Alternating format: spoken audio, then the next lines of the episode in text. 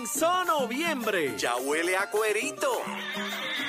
Y escucha Z93, la emisora que representa la salsa en Puerto Rico. ¿Dónde están los salseros del mundo? Bien sabrosos. WZMTFM 93.7 San Juan. WZMTFM 93.3 Ponce. Ponce. WIOB-FM 97.5 Mayagüez. También a través de la aplicación La Música. Oye, ven acá. ¿Y los pasteles? ¿Con o sin ketchup? Bueno, si es con salsa de la Z, seguro.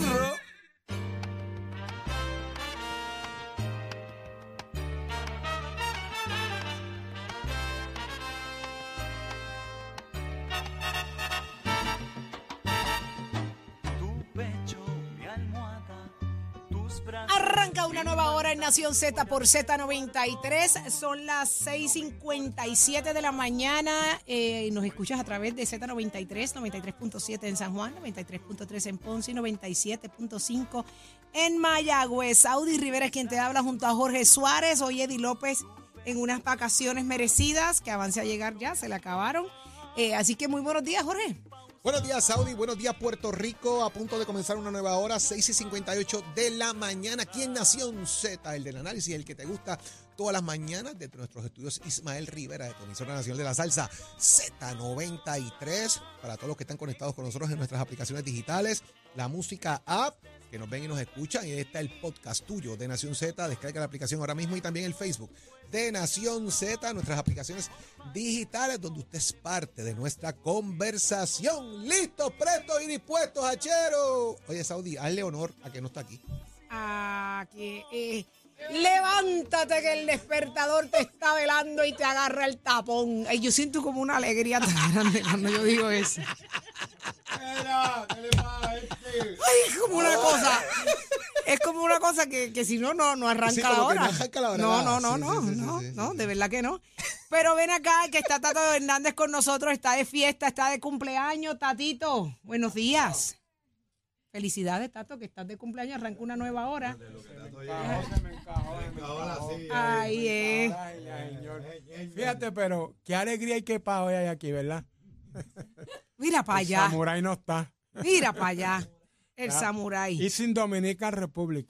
Está, está, pues está pasando la chévere Ah, también. viene así para que acá, viene para acá. Ya mismo, ya mismo llega por ahí. Ahí está. Tato Hernández de cumpleaños y lo vamos a estar celebrando ya mismito, así que estamos listos, estamos más que listos. Pero vamos hoy a conversar con la subsecretaria del Partido Popular Democrático, Yaramari Torres, que está con nosotros. Así que muy buenos días, subsecretaria. Saludos, la alegría es para mí de estar aquí, mira, tempranito con ustedes, porque hay que estar aquí tempranito. Esto, esto fue gracias a Ronnie Jarabo, que sacó a todo el mundo a pasear hoy. Óigame, ¿qué sintió usted como popular cuando vio a un Ronnie Jarabo en una tarima del Partido Nuevo Progresista endosando al alcalde de San Juan, Miguel Romero? Pues lo primero que voy a decir, ¿verdad? Esto lo voy a decir como una, una popular más. Eh, Ronnie es un líder que ha dado grandes batallas dentro de nuestra colectividad. Así que verlo en, en esa tarima, pues la verdad es que lo que te da es una tremenda frustración. Eh, jamás en tu vida tú vas a esperar que un líder que inclusive Saudi está dentro del comité de San Juan, que sabe los esfuerzos que se están haciendo todos los días por reclutar los mejores talentos para presentarlos en esa papeleta de cara al próximo ciclo electoral, pues tú te encuentres, ¿verdad? De momento con esa imagen eh, frustrante, dolorosa eh, y por supuesto, ¿verdad? No te deja otra más a, a la institución, en este caso, pues de tomar unas acciones inmediatas. El impacto lo provoca el haber estado presencial en este evento. Este endoso tal vez pudo haber sido de manera más sosegada, un, tuit, un, un mensaje. O sea, el impacto lo provoca el que él estuviera allí. Porque es impresionante verlo allí. Claro, bueno, hay, hay que dividir eso un poco en dos partes. Número uno, toda persona que ocupa posiciones dentro del liderato del Partido Popular está atado a seguir todo lo que reza nuestro reglamento. Y nuestro reglamento es bastante claro en la parte, ¿verdad?, de tu endoso y tu apoyo completo a tu institución y a las personas que aspiran a través de nuestra institución. Así que eso, ¿verdad? Es, es un, un primer, un primer paso. Y el segundo, evidentemente, creo que no hay espacio como líder del Partido Popular, que sabes que se está levantando una estructura que tiene una hambre enorme de llenar todas esas posiciones, de traer figuras de primera, de validar esfuerzos, por ejemplo, como el de Ma- Manuel Calderón, que están continuamente haciendo un trabajo de primera en la ciudad capital. Así que en primera parte no lo permiten el reglamento, pero en el segundo, ¿verdad?, de los casos, es que es totalmente impensable que tú teniendo una calidad y una cantidad de recursos como la que tiene el Partido Popular, tú te veas tentado en hacer eso. Diana Mari, yo tengo do- dos preguntas. Número uno, eh, aquí se ha hablado de una expulsión de funciones o una desafiliación del Partido Popular, una expulsión del Partido Popular, ¿verdad? Me parece que eso es importante establecer qué fue lo que hicieron los populares ayer, ¿verdad? Número uno. Y número dos, ¿por qué Ronnie Sin, Armito no? Nosotros separamos eh, a- al señor Jarabo de sus posiciones. Él es parte del Consejo General, él es parte de esa Asamblea General, él es parte del Consejo de Exmiembros y él también es parte del Comité Municipal de San Juan. Así que nosotros lo retiramos de todas esas posiciones de liderato cual él ocupa. Si mañana el señor Jarabo re- entiende... retirado y expulsado, porque es que eh, en lo que ayer un poco corrió en los medios de comunicación como, parte, de, como parte de prensa del vi Partido que Popular. como que se... se como te- parte de prensa, sí, ¿verdad? claro. Que, que suministró el Partido Popular, es que, hablaba que ha sido expulsado de sus funciones. ha sido separado de las funciones, de todos, pues, de ese todos wording los cargos. Sí, eso es, eso es bien importante, de- eh, ¿verdad? Primero, ¿verdad? Porque es un derecho de él como popular, si quiere ejercer su derecho al voto a nuestra institución, eso, ¿verdad? Eso no se le puede cortar a nadie. Pero nosotros sí tenemos el deber de proteger la institución y hacer valer ese reglamento. De hecho, y, como cosa interesante para los populares que nos están escuchando, ellos pueden tomar recuerdo. Ronnie fue nuestro parlamentarista en esa asamblea de ese reglamento. Él, él Él sabe. estaba allí cuando se hizo el. Correcto, él, es, él sabe lo que reza ese documento y, y sabe que iba a tener o podía tener, ¿verdad? Este tipo de, de situaciones eh, por el acto que él decidió, ¿verdad?, eh, hacer. ¿Por qué Ronnie sí, Narmito no? Narmito, primero que nada, eh, quiero separar una cosa de la otra. Narmito tenía una situación desde Guayama, eh, ¿verdad? Eh, discutiendo con gente de Arecibo. Ronnie es de San Juan y a quien le está dando la espalda es a su gente de su comité municipal de San Juan. Así que, primero que nada, ya vamos a establecer, ¿verdad?, que estamos hablando de dos cosas diferentes. Y en segundo, eh, cuando se da esa controversia, es la entrada de nuestro presidente y nuestro presidente inmediatamente, y eso creo que lo pueden decir los compañeros, tomó cartas en el asunto y habló sobre esto. De hecho, es la primera vez que el presidente dice, mira, yo voy a hacer valer el reglamento y si no se para esta situación aquí, quiero que sepan que de ahora en adelante lo que voy a hacer es lo que dicte ese documento. ¿Qué vamos a hacer con la cantidad de populares que respaldan entonces otros candidatos? Tomás Rivera Chatz ha dicho aquí que si, van a, que si van a expulsar a todos los populares que respaldan a otra gente, ¿verdad? Bueno, si vamos a hablar de eso, pues hace poco un ex senador eh, Incluyendo, del su, señor- PNP, incluyendo su Carlos, señoría, que eh, subió unas fotografías en un momento dado, que precisamente Rivera Chávez la sube a las redes sociales ayer, de usted eh, fotografiada con el alcalde de San Lorenzo, Claro. fotografiada con el alcalde eh, de Humacao, y usted le contestó. Yo, yo más o menos Sí. le leí a Tomás Rivera lo que usted contestó. Me dio mucha gracia y de hecho aprovecho siempre este espacio, ¿verdad? De Z que me ayudó tanto en la fundación para la cual laboré por muchísimo tiempo. Esta servidora dirigía una fundación que atendía a jóvenes a través de todo Puerto Rico. Alcaldes de todos los partidos políticos nos daban la mano en esa faena.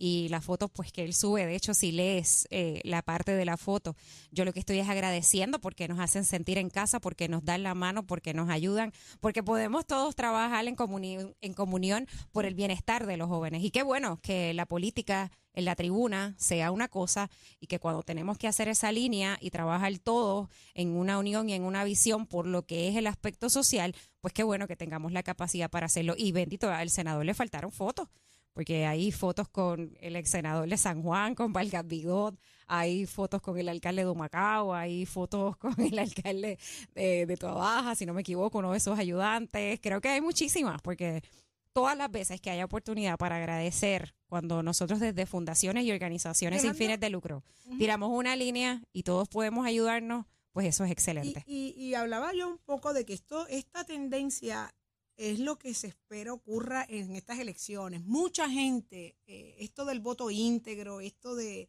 de las afiliaciones a partidos, sigue siendo un, un- un problema, ¿no? Para mucha gente que hoy quisiera salir a votar y dice, mira, yo no voy a votar ni por ni por ni por una por una insignia, yo quiero votar por quien a mí me dé la gana.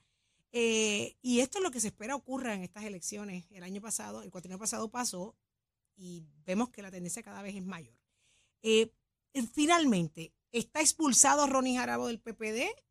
Lo votaron, ya no puede, ya no está afiliado al Partido Popular Democrático, que es lo que hoy se está escuchando por parte de los PNP. Está separado de todas sus posiciones. Posiciones y funciones. Todas sus posiciones de lideratos ahora mismo le están Pero vetadas. eso no significa él que él tiene está todo el derecho del mundo de ir a la Junta de Gobierno, él tiene todo el derecho del mundo de pedir, ¿verdad?, que se evalúe eh, su situación, él, él tiene todo el derecho del mundo de darle las explicaciones a la Junta de Gobierno y al Partido Popular por qué le dio la espalda a los populares en San Juan, o sea, eso es, eso es una decisión de él. Lo que no va a pasar es que nosotros permitamos que se ponga en juego, porque no solamente estamos hablando de la alcaldía de San Juan, es que San Juan es importantísimo para el Partido Popular.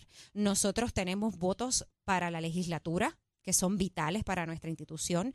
Nosotros eh, ten- tenemos oportunidades enormes de votos para nuestro comisionado residente. Nosotros tenemos votos para nuestro gobernador y nosotros no le vamos a dar la espalda a nuestro liderato de San Juan. Candidato para San Juan, ¿para cuándo? Hay muchas conversaciones muy buenas, muy adelantadas. Eh, que eso es otra cosa que fracciona, ¿verdad? Quizás nuestros sentimientos porque estamos tratando de reclutar excelentes servidores de primera que no merecen que antes de haber llegado y haber puesto un pie en el comité eh, ya se le esté dando la espalda. Eh, eh, no, no lo podemos permitir. Eh, y como, ¿verdad? Un, un punto importante que no quiero dejar que se pierda es la responsabilidad del Partido Popular hablar de ese voto íntegro.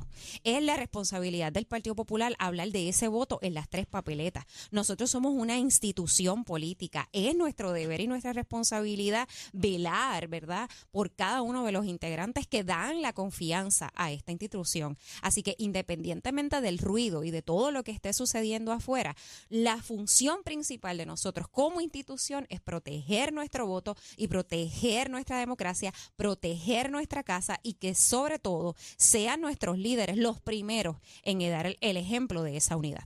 Ya está. ¿Qué va a pasar? ¿Hay junta de gobierno en estos días dentro del Partido Popular? Hay junta de gobierno, de hecho, en el día de hoy. Esto, sí, eh, de hecho, Ah, eh, pues, esto no ¿Pudiese es. atenderse ese tema hoy? De que alguien lleve allí el, ca- el caso de Ronnie Jarabo y que digan... Esto eh, es una extraordinaria, así que como sabes, en procesos no se permite traer otros temas que no sean específicamente los que ya están eh, pautados. Pero volvemos, eh, el señor Jarabo tiene todo el derecho de ir a la Junta de Gobierno, de validar por qué hizo, ¿verdad? Por qué tomó estas decisiones de manera eh, pública, sin, sin, sin mediar, ¿verdad? Eh, decoro Se con, está con cayendo en canto el Partido. Popular, Yaramari. Como dice la oposición política, Jesús Manuel no sirve, es un dictador, es flojo, es mongo, nadie lo respalda y el Partido Popular se está cayendo en canto. Y Es- todo el mundo eso es bien PNP. cómico, ¿verdad? Porque de tú ser mongo, de momento ser dictador, es como que, wow, un paralelismo bien fuerte. Pero eso es lo único que significa es que nada de lo que hablan, ¿verdad? Sus detractores es por el bien de un país. Lo hablan simplemente buscando, ¿verdad?, defender sus franquicias políticas. Jesús Manuel ha demostrado ser un presidente con los pies puestos en la tierra, que cuando ha tenido que tomar decisiones, las ha tomado. Cuando ha tenido que sentar a todo el mundo en la mesa, lo ha hecho. Y lo seguirá haciendo porque nosotros fuimos llamados a una mesa de trabajo para defender nuestra institución. Y así lo haremos. se ve lo que me percato y, y- y es evidente, ¿no? Eh, estamos viendo que, que la- los, experimentados políticos se le hace sumamente difícil aceptar los- las nuevas caras, los jóvenes, y es un acto sumamente egoísta de, estas personas criticar, señalar o, o- o debilitar tal vez la figura de un político nuevo. Es lo peor que pueda ocurrir. Están, están asesinando políticamente a la sangre nueva. Correcto. Entonces, es como si esta gente fueran eternos. Mire, usted se tiene que reconocer, mi hermano. Correcto. El hecho de que Jesús Manuel sea más joven no lo imposibilita para la posición ni el cargo. Al contrario, usted, se tiene que pensar en gente nueva. Lo mismo pasa con los PNP, lo mismo pasa en los, en los partidos emergentes. O sea, cuando estas figuras que ya gozan del respeto por la labor que hicieron y lo que no hicieron, van a aceptar y van a tolerar el que vienen candidatos nuevos subiendo. O sea, ¿de qué estamos hablando? Y no a mí me, me da mucho coraje esto. Y no solamente te doy toda la razón en lo que estás diciendo. O sea, los procesos siempre de transiciones toman su, su resistencia. Eso, eso realmente lo estamos viviendo todos los días.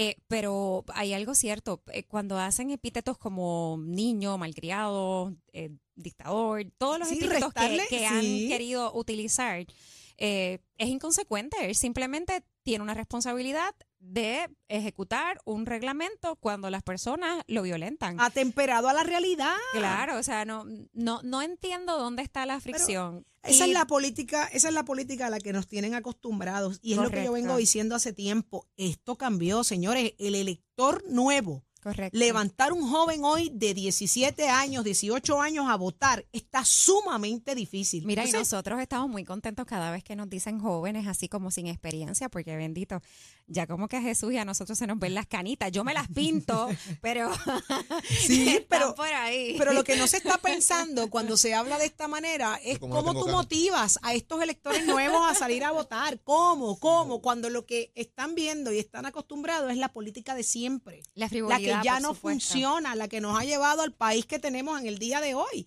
Y estoy hablando a nivel general, esto pasa en todos los partidos. No, es- no debe ser aceptado el criticar, el señalar, el, el mermar, el debilitar la figura de ningún político que haya decidido levantar la mano a trabajar por el país. Eso es una responsabilidad que tenemos todos, pero muy pocos, ¿verdad? Aguantan el empuje de todo lo que trae Dime. consigo la política y el querer hacerte disponible para tu país. Horrible. Eso es una que realidad. Jorge decía. Jorge decía, ¿verdad? De, de- del saque, una pregunta. El senador Tomás Rivera ya te implica de que tú estás también en este asunto, sin ni siquiera tomarse la oportunidad del senador de repasar sobre qué significaba cada una de esas imágenes. Van al ataque político, Claro. partidista y a tratar de, de minimizar todo tipo de acción de cualquier buen Pero puertorriqueño. yo creo que yo creo que esos son los estilos que no están provocando que se levanten nuevos electores. Por verdad. supuesto. Por eso la Y- opción de ir a la playa seguirá siendo la mejor, por eso irme al mall será Y mejor. Saudi, mira, y eh, lo que también se dice, ¿verdad? Eh, Y he escuchado diferentes líderes eh, mientras venía para acá, es como que, que tiene de malo que él decida apoyar a un excelente candidato, ¿verdad? Un excelente alcalde, según, ¿verdad? Ellos y su, y su pensamiento. Pues mira, eso sería como si Johnny Méndez, por ejemplo, para darte una idea, mañana fuera eh, al mensaje de erradicación de nuestro alcalde de Carolina a reconocer que es uno de los mejores alcaldes que tiene Puerto Rico. ¿Y qué haría su partido si él hace todas esas manifestaciones lo en una votar, tarima? No lo van a votar. ¿Sabe? No. Pues uno tiene que tener, ¿verdad? Ese grado de madurez, pero también de sensatez, por amor a Dios. Pero él dijo que, que- que Carlos Díaz se vino para acá, pa- pa- se fue por los populares y nadie lloró. Bueno, ya el señor Carlos Díaz había terminado su relación, se había desafiliado del Partido Nuevo Progresista y decidió, ¿verdad?, eh, hacer una inclusión a nuestro partido. Eso, ¿verdad?, pues se le tiene que respetar. Volvemos, es que ese derecho de dónde tú quieres estar y por quién tú quieres ejercer tu derecho al voto, eso es algo que nosotros tenemos que aprender a respetar. No, y Y- la, estriba la diferencia en que ya se había desafiliado, que viene haciendo unos señalamientos sumamente serios dentro del partido eh, hacia su persona. O sea, que ya había unas incomodidades y se desafilia y entonces se integra. Así que es, es interesante, hay que ver las cosas con, con- con el cristal correcto. Así que le agradecemos muchísimo el que haya estado con nosotros, eh, Yaramari, eh, como subsecretaria del partido.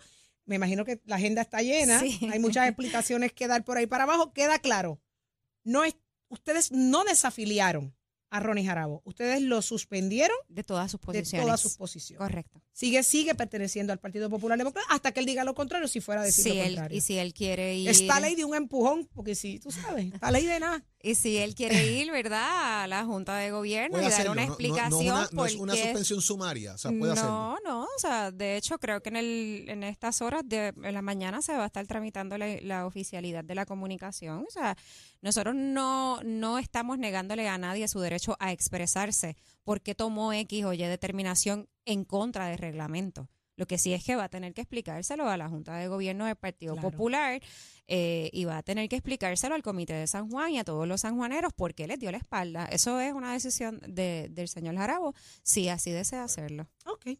Bueno, pues Yaramari, muchísimas gracias por estar ¿Cómo con no? nosotros. La escuchaste aquí en Nación Z por Z93, donde escuchas el mejor análisis. Adelante, Jorge.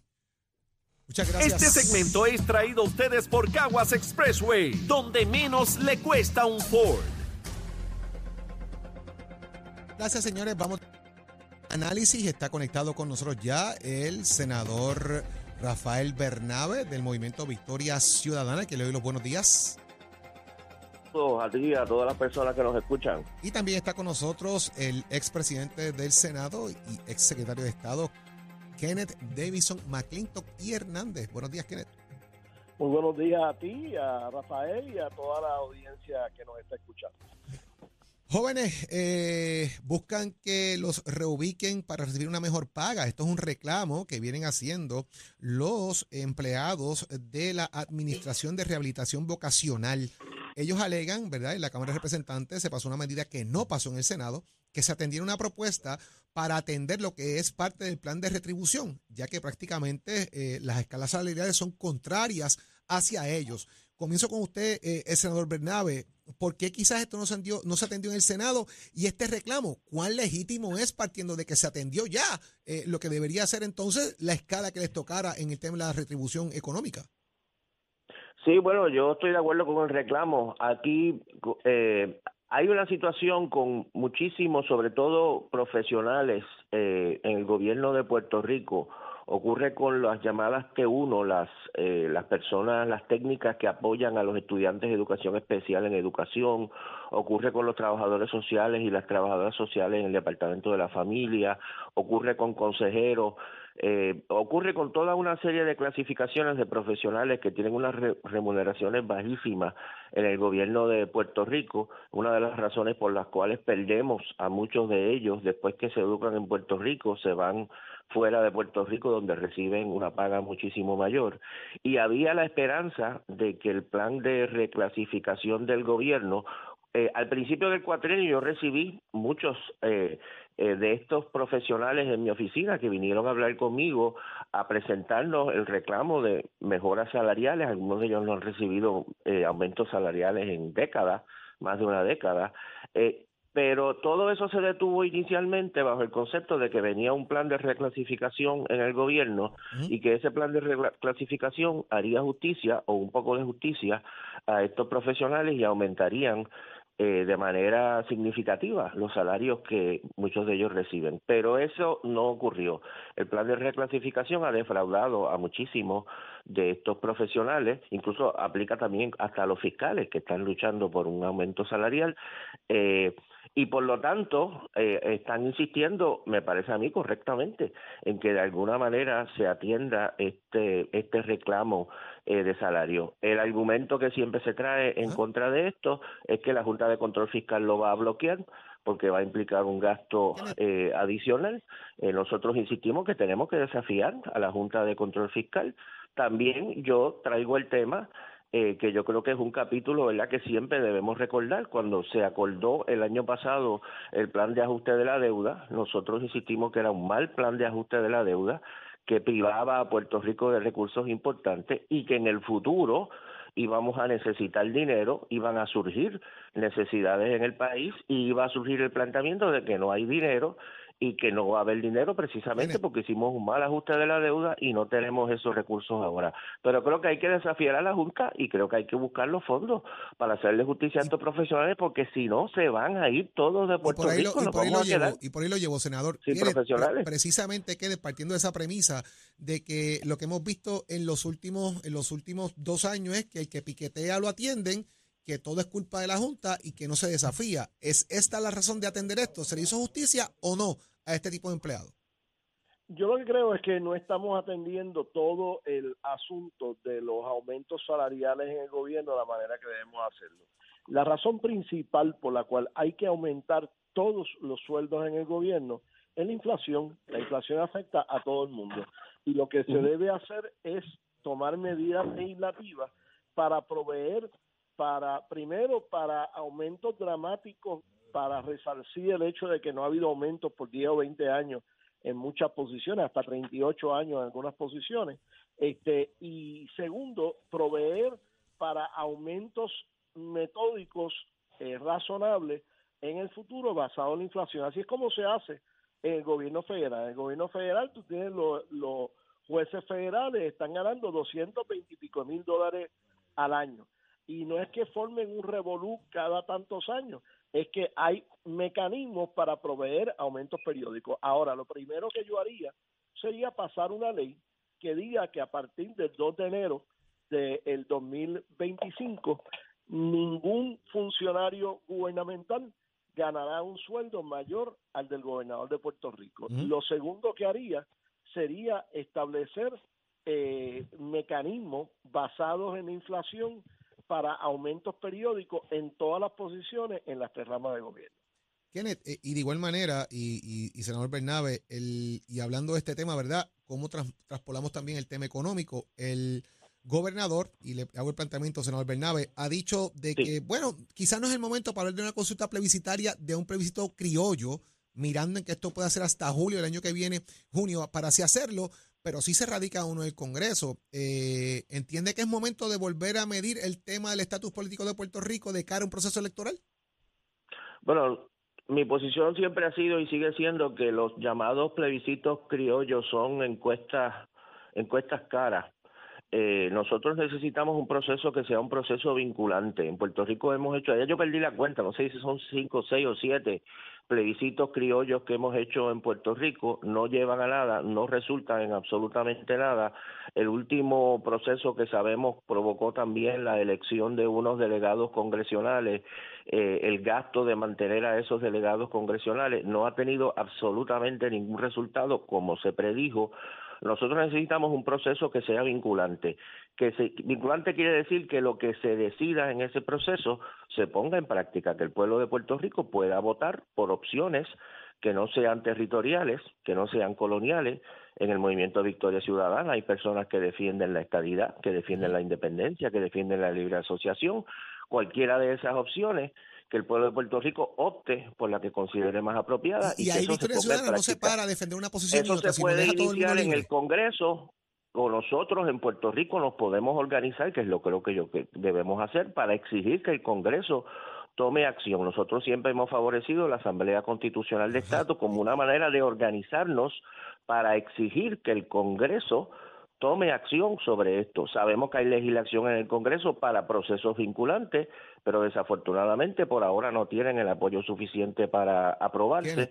Así que tenemos que hacer una movilización grande en el país para que precisamente se, se atienda este asunto en el Congreso. Otra otro eh, plebiscito criollo, como lo llaman, es de nuevo un ejercicio en futilidad, como han sido todos los anteriores que hemos tenido. Kenneth, eh, la semana pasada el senador demócrata eh, Marty Herrich de Nuevo México presentó el proyecto 3231 junto a otro grupo, ¿verdad?, de, miembros del Partido Demócrata. Eh, grupo es viable, 20. pues 20, está bien, pues es un grupo. Puede ser un grupito, puede ser un grupote, pero es un grupo. Eh, al fin y al cabo, ¿hay espacio para atender esto ahora en el Senado? Que usualmente esto arranca en la Cámara, tratando de arrancarlo en el Senado, o es tiempo también de atender otro plebiscito hay en el país? El gobernador quiere ponerle presión al Senado y a la Cámara de los Estados Unidos para que actúen. Yo creo que eso va a ser un ejercicio en futilidad. Yo no creo que haya el ambiente para aprobar nada en el Congreso por culpa del Partido Republicano. Este, y eh, llegará el momento en que él podrá ejercer el poder que le da la ley federal a él de convocar un plebiscito el día de las elecciones, que sería la manera más económica de que el pueblo de Puerto Rico se pueda expresar, porque no está creando una votación adicional, está meramente imprimiendo una papeleta eh, una cuarta papeleta para que la gente pueda votar.